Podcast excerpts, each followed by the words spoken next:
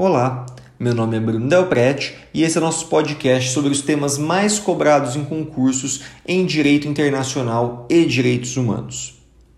Pessoal, quando a gente vai analisar os temas mais cobrados em 2020, nessas importantes disciplinas, eu quero destacar para vocês aqueles que foram mais recorrentes nas provas e são certamente temas muito quentes para serem cobrados em outros concursos. Vamos tratar basicamente e indicar quais são esses temas. Primeiro tema: incorporação de tratados internacionais. Lembrem-se das etapas de incorporação dos tratados internacionais: negociações preliminares, assinatura, aprovação parlamentar, ratificação, que é onde se inicia a vigência interna, e ao final promulgação e publicação, em que nessa fase se dá a vigência interna.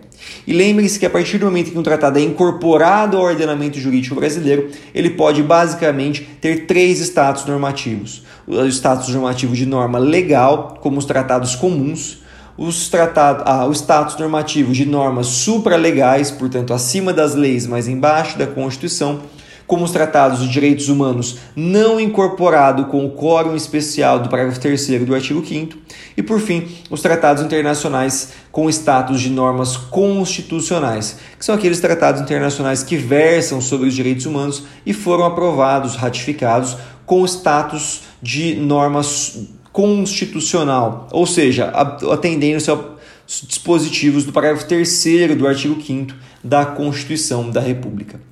Um outro tema importante também para ser analisado são as características dos direitos humanos, um tema sempre muito recorrente, principalmente em provas objetivas e também objeto de cobranças e nesse nosso ano de 2020. Vale a gente lembrar rapidamente das principais características que são historicidade, universalidade, indivisibilidade, não exaustividade, imprescritibilidade, inalienabilidade, indisponibilidade e também relatividade.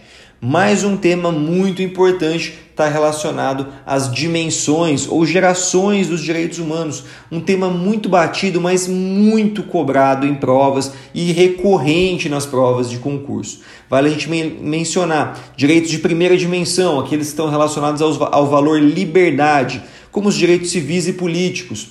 Os direitos de segunda dimensão, aqueles que têm mais relação com o valor da igualdade, relacionados principalmente com direitos econômicos, sociais e culturais. E também os direitos de terceira dimensão, aqueles que se relacionam e referenciam o valor fraternidade, como o direito ao desenvolvimento da população, o direito à autodeterminação dos povos, o direito ao meio ambiente ecologicamente equilibrado.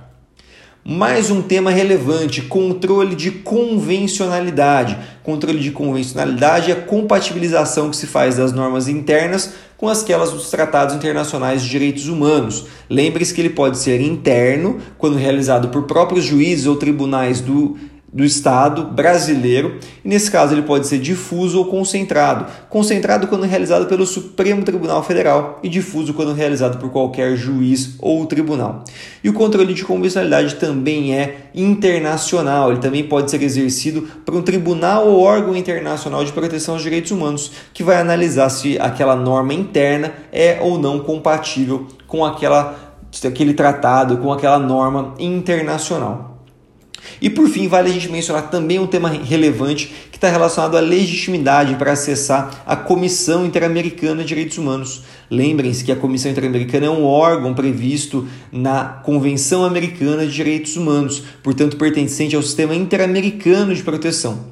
E podem acionar a Comissão Interamericana os indivíduos, qualquer pessoa, grupo de pessoa ou entidade não governamental legalmente reconhecida em um ou mais estados que pode apresentar, portanto, à comissão petições que contenham denúncias, violações de direitos previstos na convenção. Isso, isso recebe o nome de petições individuais. Além disso, também é possível que os próprios estados ofereçam essas comunicações, caso em que estaremos diante, portanto, de uma comunicação interestatal. E esses amigos e amigas, esses principais temas dentro do direito internacional e dos direitos humanos que a gente apresenta para vocês de forma sistematizada.